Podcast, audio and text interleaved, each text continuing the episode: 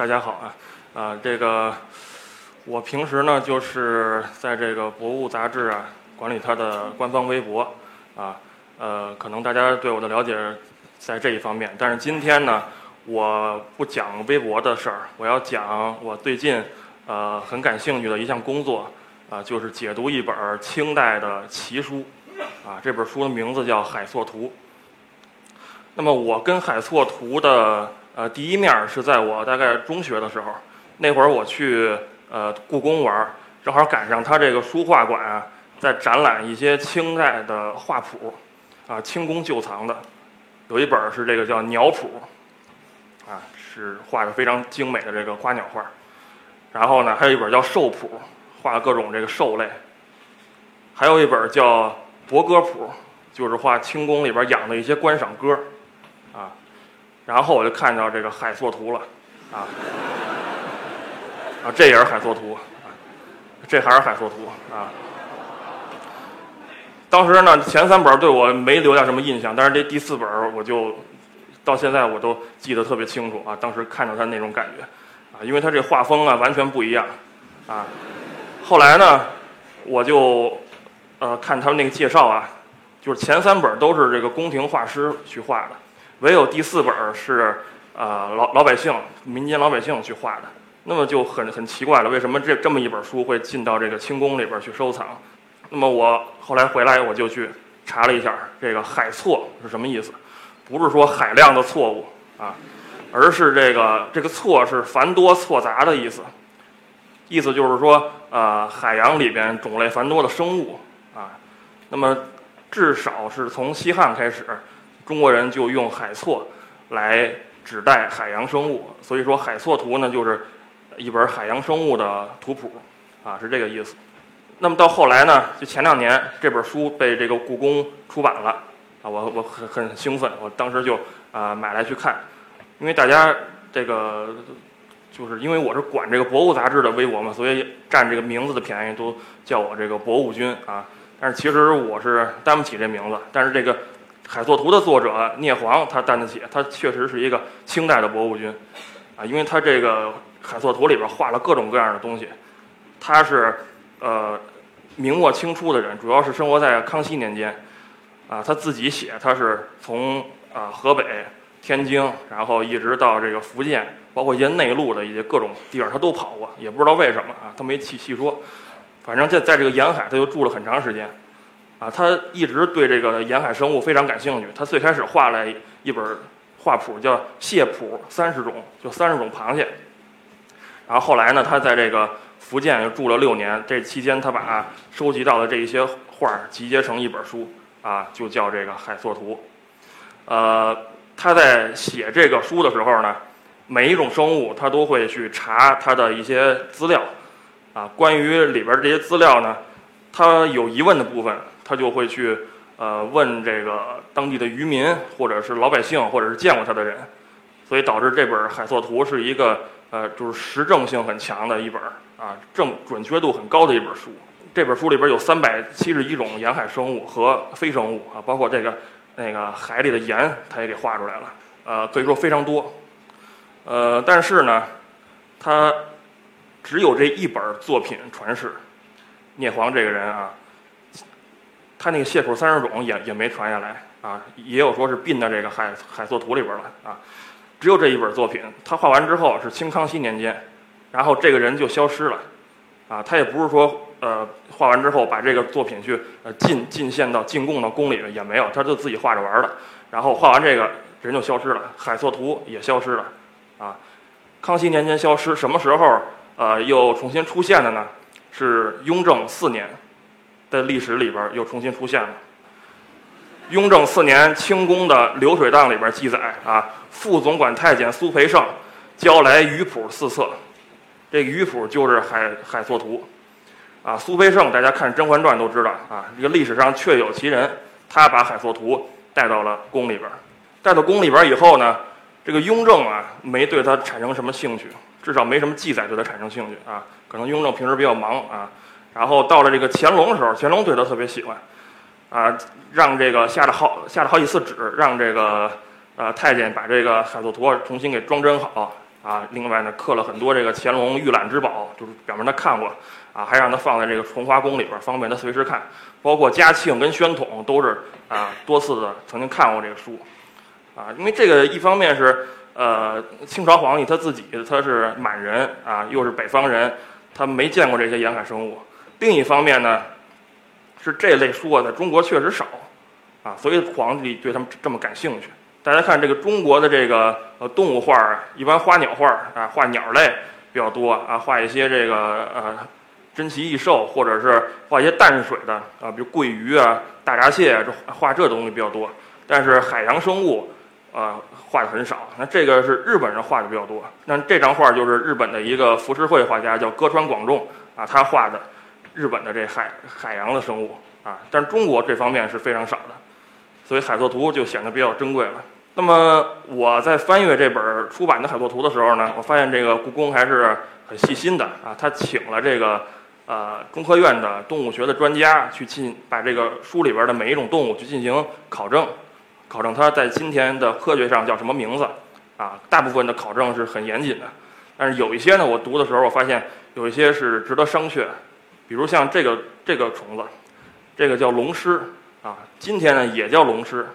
说是因为这个它打雷下雨之后啊，这个田里边这种东西就会特别多，到时候就是飞出来活动。那么人们就觉得它是这个龙身上的虱子，它其实是一种水生的昆虫。今天呢，华南的一些地方还吃它当做这个食物啊。那么海作图里画这个龙虱了，书后的考证把它考证为叫黄边大龙虱，啊，又叫这个日本真龙虱啊。那么当时我看到了，我就觉得有问题了，因为这个日本真龙虱我是见过，啊，像右右图就是我养过的这个日本真龙虱。啊，当时我在这个北京那官园花花鸟市场我看见有卖的，我就回家养了养。然后呢，这个日本真龙虱最大的一个特点就是它身体两侧有一个很宽的黄边儿啊。这个黄边儿呢，在好好几种龙虱身上都有，包括黄缘真龙虱啊、侧缘真龙虱都有。那这个海错图里边，你看它正反面都画了，表明它应该是观察的还是很细的，但是它就没画这个黄边儿，文字里边也没写，就写赭黑色。那你根据这个把它。定到种很具体的这个种，日本真龙虱，这就是有问题的。它可能画的还是这个水水龟虫呢，水龟虫也是一种水生的甲虫啊，它它就是浑身都是赭黑色的，没有花纹。它经常跟这个龙虱是放在一起去卖的，啊，混混在一起都叫龙虱在民间，啊，所以这个这个方面是啊有一点问题。那么还有一个，我发现也有点问题，就是像这个，这个他画的是鳄鱼，啊，是鳄鱼。那么他为什么画成这样？因为他自己没有见过鳄鱼，聂璜没没见过鳄鱼，他是根据一个去过越南的人，啊，在越南见过鳄鱼回来给他讲，啊，他按照人的叙述给他画的，啊，这个去过越南人说说他当时去安南国，正好赶上安南国的国王，呃，给他爸纪念这个周年，他爸去世了，然后呢，各地就去。进贡来这个奇珍异兽，要给它焚烧了啊，祭祀。那么其中这个战成国，就是现在越南南部，就进贡来两只鳄鱼。这个鳄鱼呢，它根据这个看过的这这这一位啊，他的叙述叫长二丈余啊，身有甲，然后四足短而有爪，口方而阔，这个尾不尖而扁。可以看到这这些叙述是很很很准确的。这个画儿的话也基本正确，就是这个嘴短了点儿啊。但是这个术后的考证呢，把它鉴定为这个马来鳄，这个就有问题了。马来鳄是长什么样啊？马来鳄长这样。马来鳄最大的特点就是这嘴又细又长，所以就根本就不符合这个口方而阔这一点。另外呢，这个马来鳄，呃，也没有这个长二二丈余，二丈就是六米啊。它它一般马来鳄长不到那个程度。那么如果是呃要鉴定呢，我觉得。啊，根据它的一些呃线索，比如说战成国，战成国是整个国土是一个细长条，全部临海，啊，还有就是这个长二丈余六米，现在能长到六米的啊，也只有一种鳄鱼。然后呢，还有口方而阔，啊，加上这几种，应该是湾鳄是更有可能性的，啊，那这个就是湾鳄，这个是呃一个人们。捉到过的、实地测量过的最大的鳄鱼啊，就是湾鳄，就是这一条。这一条是呃，鳄鱼已经死了，是菲律宾的，啊，菲律宾人把它重新按照原大小做了一个模型，就是这个这个模型，啊，这个是六点一七米，然后它的嘴比那个马来鳄是宽多了啊，你说它是宽方而阔也问题不大。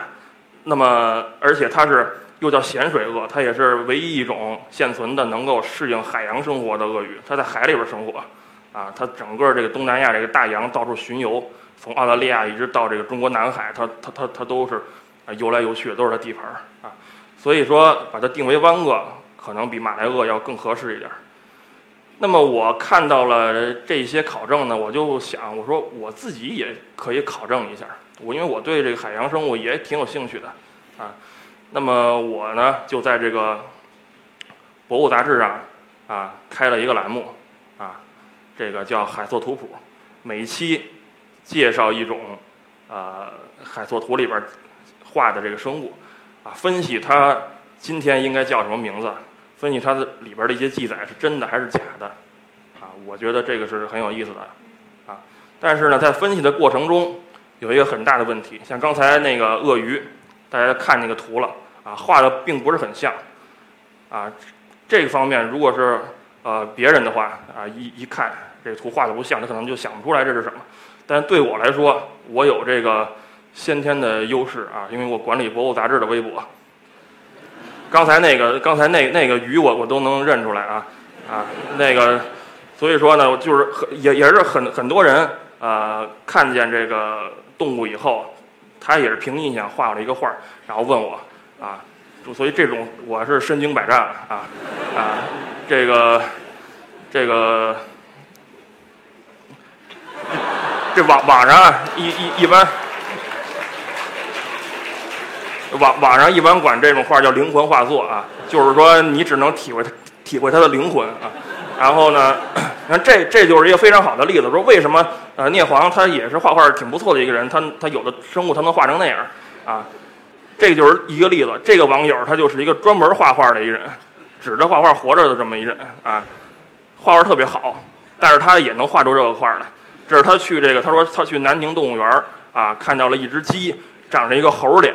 啊，然后他也是凭印象画出来一个，多年来他都不知道这是什么，然后他就他就上网上去问我，刚开始看我也想不出来这是什么啊，然后后来我但我一直记着这画，后来过过了一年吧，他又说我我看见这这这只鸡了，然后找着这个照照片了啊，一看是这个，这大家都可能都知道红红腹锦鸡啊啊。这个东西，你说这是脸像猴脸吗？是不是它因为这个脖子上这毛像这个虎皮裙儿，所以想想象成猴了，还是什么的？这都都有可能。所以说我当时看，我就说，我我可知道这个《山海经》是怎么来的了啊！全都是看完之后，然后瞎瞎瞎回忆、瞎想，然后画出来东西是完全不一样的东西。所以你就要根据它的这个画里边的一些，就那个灵魂啊，你看它的灵魂在哪儿，它的特点，然后它的习性。看它能不能表现出来，包括它的文字描述，从而去分析出来它的呃物种是什么。比如像这个，这你一般人看就是个那个那个飞飞碟什么的之类的东西啊啊，这个东西你要是了解它，虽然画成这样，但是你一眼就能认出来它是什么。它叫海粉虫啊，这个海海海海作图里边说它叫海粉虫。说这个东西呢，它左边画的那些波浪状的东西是。呃，海海藻，是它一边吃海藻，一边拉出这个右边的这个方便面一样的东西，叫叫这个海粉，啊，所以拉出海粉，所以叫海粉虫。这个文文字里边就写了，说这种东西在海边啊，它是不它是不停在吃这个海藻，然后呢，此虫食材过多，这吃这海藻过多，常常从其背迸裂出粉。啊，就是它吃太多了，它这个背里边那个都崩出来了啊，然后崩出这个海粉。那么那个渔民呢，就把这个海粉收集起来，然后去吃这个海粉啊，晒干之后吃这个海粉。其实你你你根据这个，你就能想象出来了是什么动物，因为这个东西至今还叫海海粉。你看这个就是我在厦门海边啊拍到的海粉。刚才那个画画的是绿的，这个是红的，一般是呃这个海粉虫。吃什么颜色的海藻啊，它就排出什么颜色的海粉，啊，呃，那这个东西是什么呢？并不是它的粪便，是它的卵群带，啊，就是它产的卵。那么这个海粉虫呢，我们今天叫它那个海兔，就是一种海海阔鱼类的东西啊，就跟蜗牛啊、阔鱼关系比较近的啊，海兔。这个海兔呢，它在海里边就是那么呃圆圆的那么那么一坨啊，它也它也没有壳，它那壳退化了在里边，所以它化成那样也情有可原啊。这个它产卵之前先要交配，对吧？那么它是怎么交配的呢？是这样。这是 A、B、C 三只海兔啊，这个这是最就是比比较短的情况，长的情况有 A、B、C、D、E、F、G、H、I 这个给连连一大串啊，像小火车一样。这三只啊，它因为海兔是雌雄同体，但是异体受精，就是它自己不能跟自己交配，它必须再再跟别的交配。那么第一只这个小 A，因为它是第一个，它只能担任雌性啊，接受后边的精子。那么最后一只这个小 C，它只能担任雄性，给前面那个精子；中间那小 B，它是对对前面那个担任雄性，对后面那担任雌性，啊，就是它既给前边精子，又又这个接受后边的精子，啊，这样这样这一串交配之后，它就四散分开，除了那个小 C 之外，前面的全全怀孕了，然后就全产卵，啊，然后呢，产出来的卵，你看这就是一只海兔正在产卵。哎，产出这个海海粉来，呃，那么中国这个海粉一般是这个蓝斑背缸海兔去产的这个卵，啊，蓝斑背缸海兔它的生殖孔啊就在这个它这个背背裂孔的旁边啊，就是它等于是在背上，所以那渔民才说是从后背迸裂出粉嘛，这是有有有道理的。呃，那么你看到这个资料啊，知道这个能吃。那还不够，你既然写这个东西，写这个文章，你想让人家去信服，那你就要自己亲自去看一看、尝一尝之类的，啊，像我就我就去在这个淘宝去买了这个呃海海粉，这个东西就没没多少人卖了，一般当药材卖，现在是啊，然后刚买来就是下边这个干不呲咧的这么一团，然后呢你先泡，然后再洗，有好多沙子，洗完之后跟排骨一块炖啊，叫排骨海粉汤。啊，这个东西确实是这个海海作图里边记载，他说咀嚼如豆粉而脆嘛，啊，我我我我那个那个嚼了一下，咀嚼了一下啊，呃，确确实是，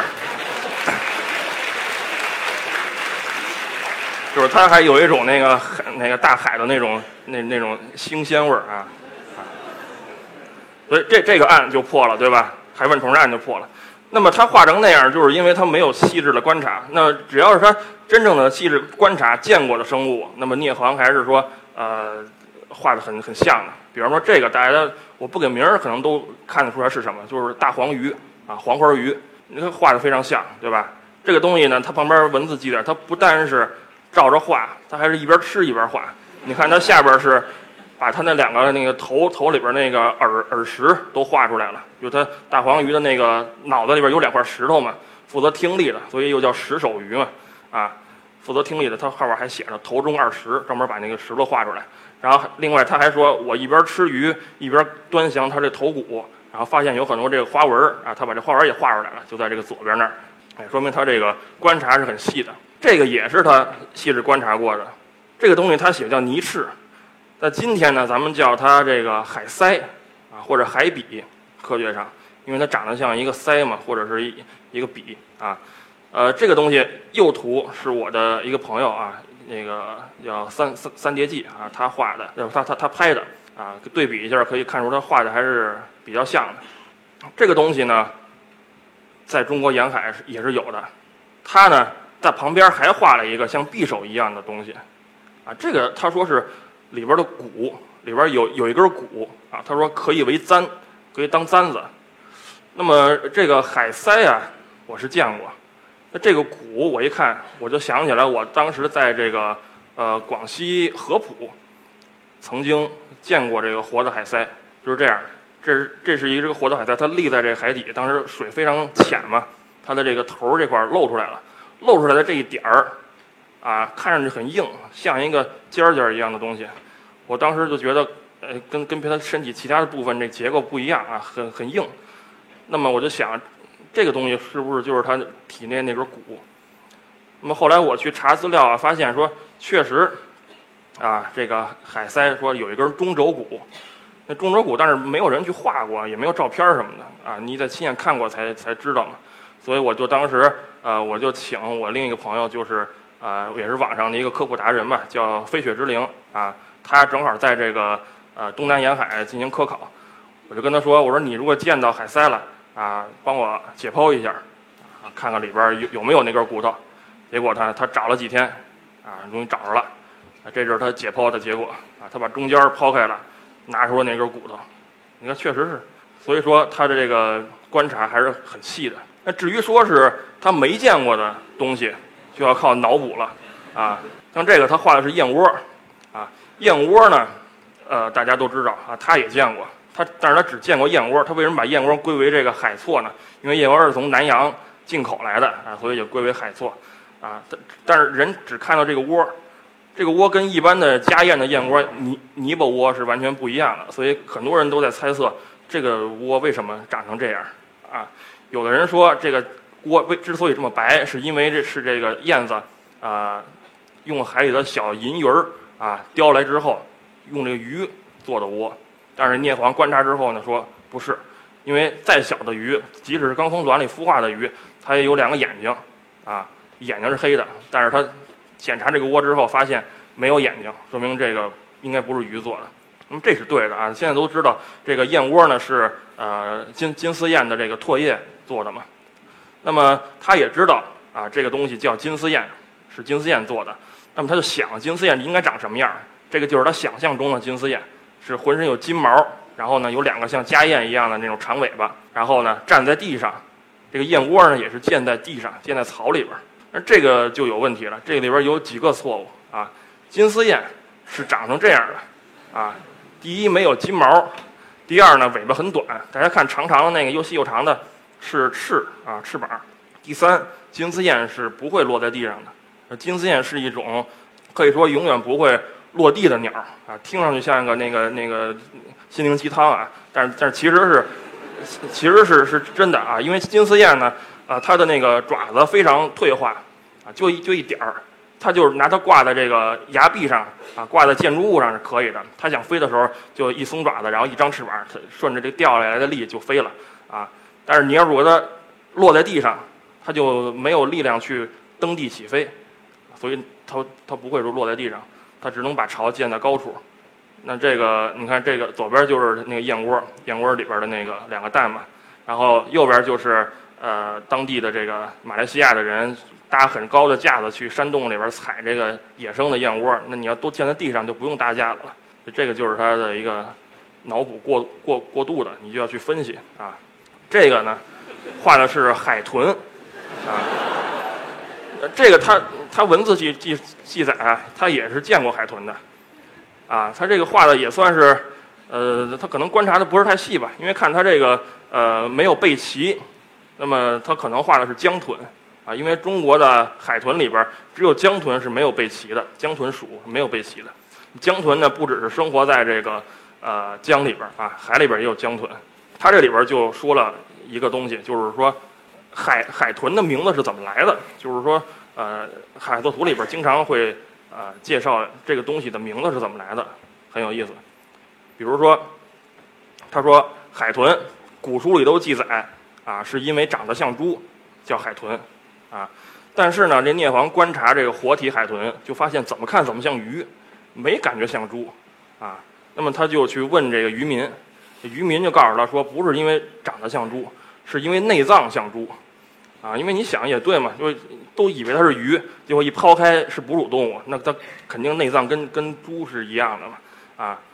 那这个这个说法呢，它只是其中一种说法啊，但是它跟这个西方的呃给海豚的命名方法是不谋而合，啊，因为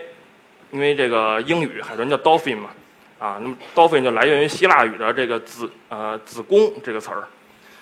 子宫也是因为当时西方人一抛开海豚一看啊，你看着以以为你是鱼，但是你有子宫啊，就是因为它胎生嘛，所以就把它命名成这个有有子宫的鱼，所以这方面是呃东西方的一个巧合。还有呢，就是一些俗名的来源，贻贝大家都吃过啊，贻贝又叫淡菜、海虹啊，这都指的是贻贝。这个它画的还是很像的，在附着在礁石上。贻贝还有一个名字叫海夫人，尤其东海卖贻贝的人就说我我们这个贻贝啊质量特别好啊，号称啊东海夫人。但是他也没说为什么你质量好就叫东海夫人，就好像是东方之珠啊什么的一一种这个呃溢美之词吧啊。但是呢，都都没有解释。但是这海作图里就解释了啊，他怎么解释的？叫他说他的肉啊，说他的肉状类妇人隐物，且有绒毛。故号海夫人，啊，这是一个很三俗的名字，其实是，啊，那么我看到这个名字，我就想了，我说我也吃过很多次贻贝啊，我也没觉得像，然后我就去买了这个贻贝，特别特意买了这么大个的贻贝啊，然后呢，我就先煮，因为你你你不煮它它张不开盖嘛，然后然后那个我是特意那个不把它那个毛去掉，因为贻贝都是有毛的，叫足丝，通过这足丝去呃附着在礁石上。一般吃的时候要把这个丝去掉的，烹饪的时候，那么我我不把它去掉，然后呢，呃，煮熟之后一看，啊，你也从侧面看，哎，它确实很像啊。那么这个聂黄呢，你能看出来，他也对这方面比较感感兴趣，他还特意的给他写了一个赞，他给每个他给每个这个呃生物都都会写一个赞啊，不是咱们今天那点点个赞，就是一个很小的像诗一样的写一个赞。他给这个一味的写一个叫海夫人赞啊，叫许多夫人都没丈夫，海山谁伴只有尼姑啊。所以这个这个这个聂璜还是很有生活的啊。那么你从这个海作图里还能看出很多就是古古今的这个交融，比如像这个图就是画的是弹涂鱼啊，大家都知道。你看它这个图，你甚至能鉴定到种，就是它有蓝色的斑点啊，灰身体有蓝色的斑点，还有这个背鳍有拉拉丝啊，这个画的应该是这个大弹涂鱼这个种。那么现在呢，大弹涂鱼也是啊，东南沿海啊，人们有时候会呃养来吃或者抓来吃的这么一种小小海鱼。那么它右边画了三个竹筒，插在这个地里边的竹筒。有一条弹涂鱼呢，已经钻进这个竹筒里边了。那么这是什么意思？它就是说，这是清康熙年间渔民抓弹涂鱼的一种办法。咱们现在可能看那《舌尖上的中国》啊，有一种抓弹涂鱼的，就是拿那鱼竿先抡过去之后，然后再给拽过来，拿那钩子给勾回来哈。那个是要技巧的，这个是要智慧的。就是说，那渔民先观察这个呃弹涂鱼，发现他们在滩涂上边打洞，然后呢遇到危险就钻到洞里。那么渔民就把这个竹筒啊。插在泥里边，模拟它的洞穴，那个一端是封闭的，一端开口的，开口朝外，啊，然后再用长竹竿去驱赶，这个弹涂鱼受惊之后就都钻到这个竹这个竹筒里边了，然后再把竹筒倒在这个鱼鱼篓里边，哎，鱼就抓住了，啊，那么我在写这篇文的时候呢，查资料我发现现代人还在用这种办法，那这个就是，呃，这中中央台的啊，中央台拍的，他派这个记者去这个海边，就跟这个渔民一起抓弹涂鱼。当地渔民就用一种叫泥泥船，就是右边的那个，像雪橇一样啊。他把这个竹筒全放在这泥船上，然后人家人呢就一个腿跪在这个泥船上，一个腿蹬这个泥地，这样可以在滩涂上比较快的行动，不会说陷在泥里边啊。然后看见这个弹涂鱼的洞以后呢，就把这个竹筒插到洞里边去，然后就抓住了。这是他们抓住的鱼，正往正往外倒呢啊。这个一个桶里能抓住四五条鱼，你就看到这个，你会会感觉。这个古古今是是有有种穿越的感觉，那么他还画了一个这个，就是他他这里边画了正常的章鱼，还画了一个这种章鱼叫兽形章鱼，这个是他说呀，有有一年这个松江有一个大官儿建了一个花园儿，这个花园刚建好，就有一个渔民献上了这么一个章鱼，说他是自己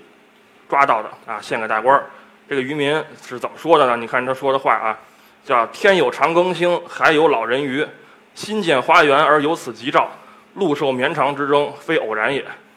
你看，这是很明显的拍马屁啊！就是说我你建了花园了，正好有一祥瑞，我给它献上来，你得赏赏我点儿吧，对吧？那么这个章鱼呢，都说了啊，有一个明显的嘴，就是像人一样的嘴。然后呢，其他的须子都没有，像这个盘腿坐着，然后只有两个须子绕起来，啊，这个八成就是这个渔民自己加工过的。啊那么无独有偶，现在也有这种事儿。啊，这个叫，哎，这是印尼发生的一个事儿。印尼有一个人打电话告诉媒体说，我呃买了一个章鱼，给它放在锅里煮，煮的时候我听见锅里有哭喊声，然后我掀开盖儿一看，看他头变成了人头，啊，然后让媒体都来拍。你看这这这眼睛，我感觉都是拿圆圆珠笔画的感觉，啊，他可能也也是为了博眼球啊，卖个高价钱。这这这咱只能推测啊，但是这是。古今的一个巧合，你看这个书的时候还是很有意思的。那么海作图里边还介绍了一些轶事，很好玩的小事儿，比如像这个东西，左边是海海作图，右边也是那个那个那朋友三叠纪他拍的实物，啊，画的很像，对吧？这个东西在这个海边是有的，也是附着在礁石上生长，啊，叫龟足，就是它长得特别像龟的脚，啊，所以叫龟足。它是这个藤壶的近亲。是这个虾蟹的远亲，啊，这个东西，它海作图里就讲了两个故事，一个是一个比较悲伤的故事，说这个龟族啊，它那个肉质的那个饼里边，呃，有肉是可以吃的，那么经常有人在冬天去钻到这个礁石的洞里边去抓这个龟族，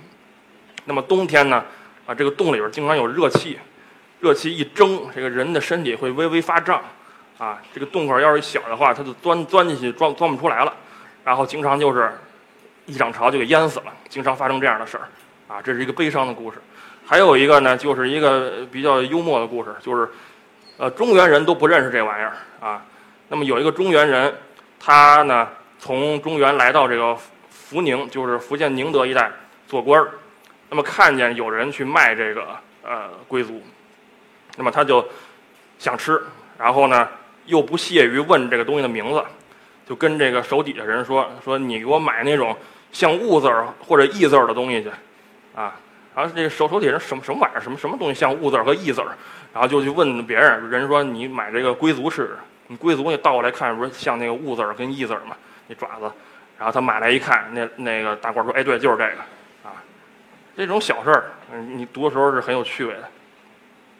那么聂璜对这件事儿呢？呃，他特对这个笑话，他他特别喜欢。他有有一句评论，他说：“呃，可为喷饭，至今引为笑谈。”啊，翻译成现代话就是老招笑了。我这辈子就指着笑话活着了啊！所以看出来他这个笑点还是比较低的啊。呃，那么海作图呢，解读的过程中有一个遗憾，就是说现在出版的是前三册，那么第四册现在在台北故宫，啊，现在网上只能找到他的一些。呃呃，电电子版的小图，啊，那么第四册画的是虾螺蟹，这个东西虽然没有前三册那么猎奇吧，但是呢，它准确度应该是更高，因为它可以是放在桌上照着去画的啊，这准确度应该是比较高的。那么我也是希望什么时候这个两岸能合作一下，把这第四册也出版了，然后我解读起来应该是啊更有意思。那么最后做个广告啊，如果大家对海作图的解呃解读有兴趣的话，每期买一本博物杂志啊，每期都有我的一篇解读文章啊，本本都是十块钱啊，挑啥买啥都是十块钱啊，谢谢大家。